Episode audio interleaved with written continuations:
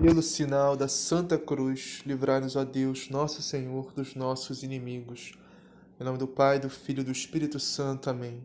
Creio em Deus Pai, Todo-Poderoso, Criador do céu e da terra, e em Jesus Cristo, seu único Filho, nosso Senhor, que foi concebido pelo poder do Espírito Santo, nasceu da Virgem Maria, padeceu sob Pôncio Pilatos, foi crucificado, morto e sepultado desceu à mansão dos mortos, ressuscitou o terceiro dia, subiu aos céus, está sentado à direita de Deus Pai Todo-Poderoso, donde há de vir a julgar os vivos e os mortos.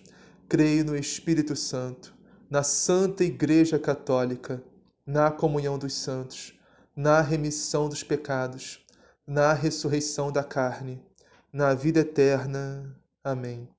Vinde, Espírito Santo, enchei os corações dos vossos fiéis e acendei neles o fogo do vosso amor.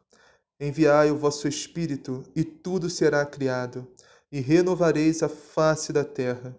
Oremos, ó Deus, que instruíste os corações dos vossos fiéis com a luz do Espírito Santo. Fazei que apreciemos retamente todas as coisas, segundo o mesmo Espírito, e gozemos sempre suas divinas consolações por Cristo nosso Senhor. Amém. Liturgia da Palavra, 27 de outubro de 2020, terça-feira, trigésima semana do Tempo Comum. Primeira leitura. Leitura da carta de São Paulo aos Efésios. Irmão, irmãos, vós que temeis a Cristo, sede solícitos uns para com os outros. As mulheres sejam submissas aos seus maridos, como ao Senhor, pois o marido é a cabeça da mulher, do mesmo modo que Cristo é a cabeça da igreja. Ele, o Salvador do seu corpo. Mas, como a igreja é solícita por Cristo, Sejam as mulheres solícitas em tudo pelos seus maridos. Maridos, amai as vossas mulheres, como Cristo amou a igreja e se entregou por ela. Ele quis assim torná-la santa, purificando-a com um banho de água, unida à palavra. Ele quis apresentá-la a si mesmo, esplêndida, sem mancha, nem ruga, nem defeito algum, mas santa e irrepreensível. Assim é que o marido deve amar a sua mulher como ao seu próprio corpo. Aquele que ama a sua mulher ama-se a si mesmo. Ninguém jamais odiou a sua própria carne. Ao contrário, alimenta e a cerca de cuidados como Cristo faz com a sua igreja, e nós, membros do seu corpo. Por isso, o homem deixará seu pai e sua mãe, e se unirá à sua mulher, e os dois serão uma só carne.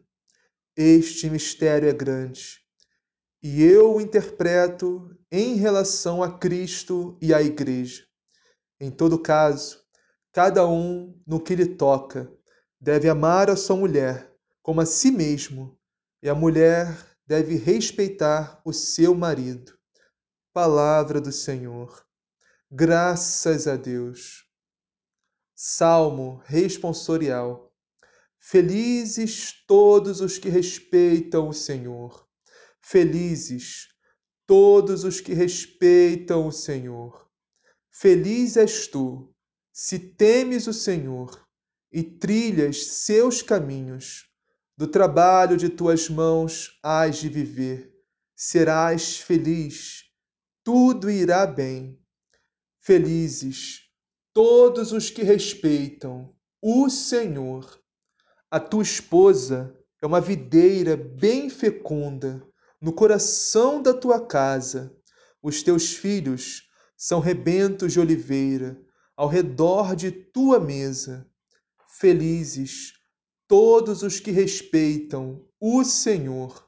Será assim abençoado todo homem que teme o Senhor, O Senhor te abençoe de Sião, cada dia de tua vida. Felizes todos os que respeitam o Senhor. Felizes todos os que respeitam o Senhor. Evangelho. O Senhor esteja convosco. Ele está no meio de nós. Proclamação do Evangelho de Jesus Cristo segundo Lucas. Glória a vós, Senhor. Naquele tempo, Jesus dizia: Aqui se assemelha o reino de Deus, e aqui compararei. É como um grão de mostarda que alguém semeou em sua horta, cresceu, tornou-se árvore, e os pássaros do céu foram abrigar-se nos seus ramos. Jesus disse ainda: A que mais compararei o reino de Deus? É como o fermento que uma mulher escondeu em três porções de farinha, até tudo ficar fermentado. Palavra da salvação. Glória a vós, Senhor. Vamos iniciar a meditação de hoje na primeira leitura, Efésios, capítulo 5, versículos 21 a 33. Vamos iniciar meditando o versículo 21, que diz assim: Irmãos, vós que temeis a Cristo, sede solícitos uns para com os outros. Olha, começa assim, começa aqui. Ó, irmãos, vós que temeis a Cristo, ou seja, temos que nos perguntar: será que nós tememos a Cristo? Será que nós tememos o Senhor? Será, será que nós tememos a Deus? Será que nós temos o santo dom do temor, que é um dos sete dons do Espírito Santo, o temor a Deus? Mas o que é o temor? Primeiro temos que entender que temor não é medo. Não, temor não é medo. A gente, quando fala temor de Deus, a gente logo imagina, é medo, é pavor, é terror, ter medo de Deus. Não é isso. Temor é antes disso respeito, consideração, admiração, amor a Deus. O temor não o temor de Deus nos castigar. O temor é o temor de nós fazermos algo que ofenda, que desagrade, que vá contra a vontade de um Deus tão amoroso, tão bondoso, que nos ama tanto, um Deus que derramou tantas graças na nossa vida, um Deus que nos tirou das trevas, que abriu as portas do céu para nós, um Deus que nos santifica, que nos purifica, que nos faz amigos dele, Deus que nos salva, que nos liberta do espírito de Satanás. Entender, meus irmãos, que o dom do temor vem acompanhado, unido, junto, entrelaçado com o dom do amor. Quem não ama a Deus não teme a Deus. E quem não teme a Deus não ama a Deus. Simples assim. Não é medo, meus irmãos, porque o medo não é efetivo. Tudo bom, você vai voltar para Deus, vai voltar para a igreja, vai voltar a confessar, a comungar, tudo porque você está com medo de ir para o inferno. Tá bom, louvado seja Deus. É justo você voltar porque está com medo de ir para o inferno, porque tem que ter medo mesmo disso, se não se converter. Mas o medo não é efetivo. Porque você pode até voltar porque está com medo de ir para o inferno.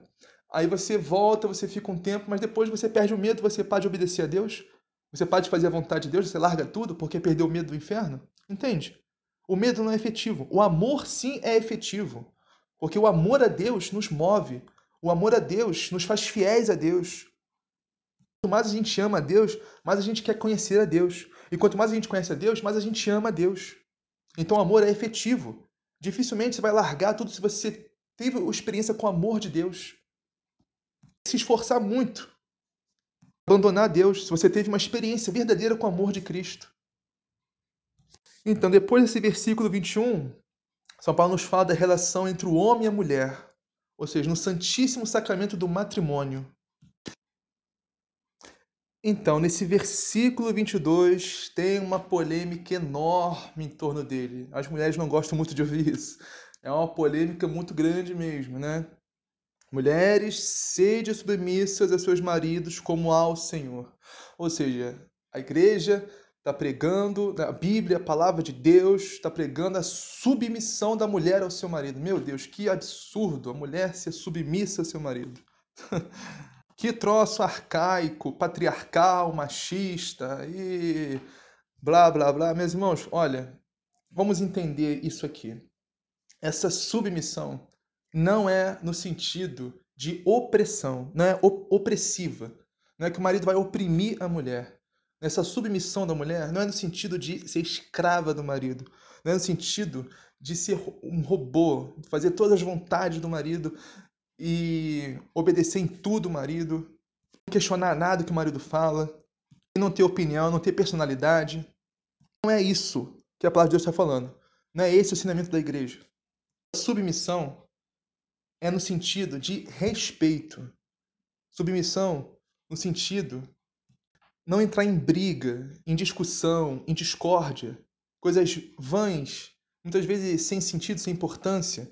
Quem discute é no sentido, essa submissão no sentido de amabilidade, de ser uma mulher amável ao seu marido, agradável. Porque o papel da mulher não é concordar com tudo que o marido fala, o marido está certo em tudo, e o marido não erra, o marido é perfeito ser tudo sem questionar, sem dar sua opinião e fazer todas as vontades do marido. Não, não é isso, meus irmãos. Porque o papel da mulher não é esse. O papel da mulher é aconselhar o marido, advertir o marido. Se o marido estivesse desviando, colocar o marido no caminho certo. Mas isso tudo com todo amor, carinho, amabilidade, paciência, mansidão e humildade desse mundo. Toda caridade. Esse é o papel da mulher, ajudar o marido na caminhada dele com Cristo, nos negócios, na família, em tudo. Ser dócil ao marido. O marido estiver errado, falar que o marido está errado, mas com toda a paciência, todo amor, todo, com jeito, né? Tudo, tudo é o jeito que se fala. Continuando. Pois o marido é a cabeça da mulher, do mesmo modo que Cristo é a cabeça da igreja, ele, o salvador do seu corpo. E sim, meus irmãos, o marido é o chefe da casa. O marido está dizendo aqui a palavra. Não tenho dúvida sobre isso. O marido é que comanda, o marido é que orienta, que organiza, que cuida da sua família, da sua mulher, dos seus filhos. Ele é a cabeça da casa, a cabeça da família, o chefe da família. Mas aqui diz: o marido é a cabeça da mulher, do mesmo modo que Cristo é a cabeça da igreja. Ele, o salvador do seu corpo. Ou seja, o marido tem que estar em Cristo. O marido tem que estar na graça de Deus, unido a Cristo para comandar a sua família, para gerenciar a sua família, para cuidar da sua, da sua mulher, dos seus filhos, da sua família. O marido tem que estar unido a Cristo, porque é em Cristo que tudo se ajusta, em Cristo. Que o marido vai ter a capacidade para cuidar da sua mulher, dos seus filhos, da sua família, através do Espírito Santo de Deus que vai iluminar o marido. E São Paulo continua: Mas como a igreja é solícita por Cristo, sejam as mulheres solícitas em tudo pelos seus maridos. Quem é solícita? Quem é uma pessoa solícita? Uma pessoa que está disponível, uma pessoa que está aberta ao diálogo, a ajudar a fazer o que for necessário, o que for preciso. Solícita é uma mulher que é atenciosa com seu marido, que é prestativa, que é zelosa, que zela pelo seu marido. E agora vem a parte dos maridos. Maridos, amai as vossas mulheres, como Cristo amou a igreja e se entregou por ela. Meus irmãos, minhas irmãs, olha a parte do marido. As mulheres acham que é difícil ser submissa. Meu Deus, olha a parte do marido. Marido, amai as vossas mulheres, como Cristo amou a igreja. Meus irmãos, como que Cristo amou a igreja? Meus irmãos, Cristo morreu pela igreja. Cristo foi chicoteado, esbofeteado, cuspiram na cara de Cristo. Cristo foi flagelado, foi humilhado, foi blasfemado, foi humilhado, torturado e por fim foi crucificado. Isso tudo pela igreja. E você, que é marido, ou pretende ser marido de alguma mulher algum dia, você aceitaria passar isso tudo por essa mulher? Se você realmente ama essa mulher como Cristo amou a igreja, como deveria, como está na palavra, ele ia passar por isso tudo e mais pela sua mulher. Olha, as mulheres acham que é difícil ser submissa, mas a parte dos maridos é muito mais difícil, é muito mais penosa. Se for ver aqui, realmente, literal mesmo da palavra aqui, do sentido do, do texto aqui, a parte do marido é muito mais difícil que a da mulher. Convenhamos, né? Por exemplo, se você tá com a sua família, né, em casa, aí vem um assaltante, um homem com uma arma, você tem que entrar na frente da sua mulher para levar o tiro, no lugar dela. Isso que é que a palavra fala aqui, tem que morrer pela sua família morrer pela sua mulher.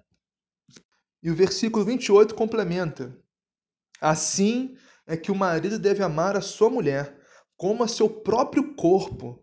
Aquele que ama a sua mulher ama-se a si mesmo. Ou seja, meus irmãos, temos que amar a nossa mulher como a gente ama nosso próprio corpo. O que significa isso? São Paulo continua: Ninguém jamais odiou sua própria carne. Ao contrário, alimenta, cerca de cuidados, como Cristo faz com sua igreja, e nós, membros do seu corpo. Ou seja, ninguém rejeita sua própria carne, ninguém despreza o seu próprio corpo. Cuida de nós mesmos. A gente toma banho, a gente escova o dente, a gente se alimenta, a gente come para alimentar o corpo, para ficar vivo. A gente que é homem faz o cabelo, alguns fazem a sobrancelha, as mulheres fazem as unhas, as mulheres fazem o cabelo também, né? Aquele cabelão bonito seja, homem ou mulher também malham, academia, para tonificar o corpo, ficar sarado. Então, ninguém despreza o próprio corpo, a própria, a própria carne. Então, o homem tem que amar a mulher como homem seu próprio corpo, como homem sua própria carne, diz a palavra. E continuando, por isso o homem deixará seu pai e sua mãe, e se unirá à sua mulher, e os dois serão uma só carne. Ou seja, o homem deixará pai e mãe e se unirá à sua mulher. A palavra não fala que o homem deixará o pai e a mãe e se unirá a outro homem. Não. A Bíblia não fala que a mulher deixará o pai e a mãe e se unirá a outra mulher. Não, homem e mulher. Mulher e homem. Casamento. Santíssimo sacramento do matrimônio é apenas entre homem e mulher. Apenas assim tem a bênção de Deus. A vontade de Deus é essa, meus irmãos. Qualquer coisa fora disso não é da vontade de Deus. E não tem a bênção de Deus. E São Paulo termina. Este mistério é grande eu interpreto em relação a Cristo e a igreja. Olha que lindo. Olha que lindo. São Paulo compara o casamento, o santíssimo sacramento do matrimônio entre o homem e a mulher com Cristo e a igreja. Olha que linda comparação. Meditando né, nesse, nessa passagem da primeira leitura, essa comparação do casamento entre o homem e a mulher e o Cristo e a igreja. E diz aqui a palavra, né, os dois serão uma só carne. Ou seja, o que é um filho senão uma só carne do pai e da mãe? Mas também podemos interpretar a união das almas, meus irmãos, porque a gente casa, a gente une a nossa alma à alma da pessoa que a gente está casando. Principalmente quando a gente sacramenta, a gente com, com, com como é que fala mesmo? É, consome, cons, com, consumado. Quando o casamento é consumado, quando, quando há relações sexuais, ali uma alma se une à outra. Né? Por isso, que é um pecado gravíssimo, qualquer tipo de relação sexual fora do casamento. Porque não é só a carne que está se unindo, é a alma também. Isso leva muitas feridas na alma, né? Uma, um pecado desse, uma união dessa fora do casamento, né? que é um pecado gravíssimo, mortal. E São Paulo termina. Em todo caso, cada um no que lhe toca deve amar a sua mulher como a si mesmo, o homem. Né? Deve amar a sua mulher como a si mesmo. E a mulher deve amar, deve respeitar o seu marido. E assim ambos terão um casamento feliz. Seguir essa palavra aqui. Aqui está a chave para todo casamento dar certo. Está a chave aqui em Efésios capítulo 5. Efésios 5, 21, 33. Então vamos ao Salmo agora. Salmo 127. Opa, falei de felicidade? Olha a chave para a felicidade aqui também. Felizes todos os que respeitam o Senhor. Ou seja, se você respeita o Senhor, você obedece a palavra dele. Você obedece o Santo Evangelho, você é obediente à Santa Igreja, você respeita o Senhor, se você teme o Senhor, se você ama o Senhor, você vai seguir a palavra de Deus, vai obedecer a palavra de Deus, vai observar os mandamentos, observar o Evangelho, vai tentar viver a palavra de Deus na sua vida, implementar a palavra de Deus na sua vida. Nós temos que entender que em Deus está a nossa felicidade. Mas o problema é que quando a gente está muito mundano, muito carnal, muito no mundo ainda, nas trevas, é muito difícil a gente enxergar isso. A gente acha, a gente vê Deus como um inimigo que veio para tirar as coisas boas, entre aspas, da vida de nós. né? Mas não, meus irmãos, nada nesse mundo presta. Nada nesse mundo vale mais do que Deus. A graça de Deus vale mais do que tudo. Estar em Deus, estar em Cristo, estar unido a Cristo, na Santa Igreja, vale mais do que tudo nesse mundo. Todo prazer, todo o dinheiro, todos os bens, toda a fama, o status, tudo desse mundo nem se compara com a graça de Deus, com estar em Deus, com a felicidade que Deus nos dá. Não se compara. A chave da felicidade é estar em Deus, meus irmãos, é fazer a vontade de Deus, é viver o Evangelho de Deus, é ouvir a nosso Senhor Jesus Cristo, viver, praticar a Sua palavra. Felizes os que respeitam o Senhor, os que ouvem o Senhor, os que praticam a Sua palavra, esses são os felizes. Vamos ao Evangelho agora. Lucas, capítulo 13, versículos 18 a 21. E diz assim: Naquele tempo, Jesus dizia: A que é semelhante o reino de Deus? E com que poderei compará-lo? Ele é como a semente de mostarda, que o homem pega e atira no seu jardim. A semente cresce, torna-se uma grande árvore, e as aves do céu fazem ninhos nos seus ramos. Meus irmãos, vocês, meus irmãos, vocês sabem o tamanho de uma semente de mostarda? Quando você coloca uma semente de mostarda na mão, ela praticamente some de tão pequena que ela é. É como um grão de areia. É pequenininha, pequeniníssima. É minúscula, uma semente de mostarda. Mas quando é jogada na terra, a semente cresce, meus irmãos, mas cresce tanto que se torna a maior das árvores. Uma árvore gigantesca, enorme tão grande que as aves do céu vêm fazer os seus ninhos nos ramos da semente de mostarda que virou árvore. O que significa essa comparação de Jesus? Que o reino dos céus, meus irmãos, começa nas pequenas coisas, começa no detalhe, começa nas atitudes, muitas vezes, que a gente pode pensar que é pouco, sabe? Que não tem muito valor. Por exemplo, a gente pode pensar: ah, para que, que eu vou ajudar um pobre, um mendigo necessitado, sendo que eu não posso ajudar todos eles, não posso ajudar o mundo todo, então não vou ajudar ninguém. Meus irmãos, é Satanás que passa esse pensamento na sua cabeça. Você deve sim ajudar seu irmão necessitado, mendigo. Quanto você puder ajudar, quantos você puder, você deve ajudar. Sim, você não vai mudar o mundo, não vai ajudar todos, mas você tem que ajudar o máximo que você puder. Porque é aí que está o reino de Deus, nas pequenas atitudes, nas pequenas coisas. Temos que entender, meus irmãos, que não importa o tamanho da sua atitude, o que importa é a sua intenção. Um exemplo, meus irmãos, para essa passagem são os santos da nossa igreja. Os dois mil anos de santos que começaram pequeno, começaram com, com gestos simples, coisas pequenas que a gente olha assim e diz: ah, não dá nada, não vai dar em nada mas esses santos se tornaram grandes árvores. Grandes árvores. Que as aves do céu, ou seja, outros santos vieram fazer ninho nos seus ramos, ou seja, santos de devoção. Por exemplo, São Francisco de Assis se tornou essa grande árvore, começou pequenininho, com uma semente de mostarda, e se tornou-se essa grande árvore que Santa de Assis veio fazer ninho no seu ramo. Entende? Meus irmãos, não importa o tamanho do que você faça, é Deus que faz crescer. Da mesma forma que Deus faz crescer a semente de mostarda, sendo mesmo ela sendo tão pequena. Deus que faz crescer e se tornar uma grande árvore. Por exemplo, esses vídeos, esses áudios que eu faço, que no momento tem 0,0000 visualizações, é uma semente de mostarda. Entende? E se Deus vai fazer crescer, se tornar uma grande árvore ou não, eu não sei. Entende? Depende de Deus. É Deus que faz crescer, meus irmãos. A nossa parte a gente tem que fazer. Menor que seja.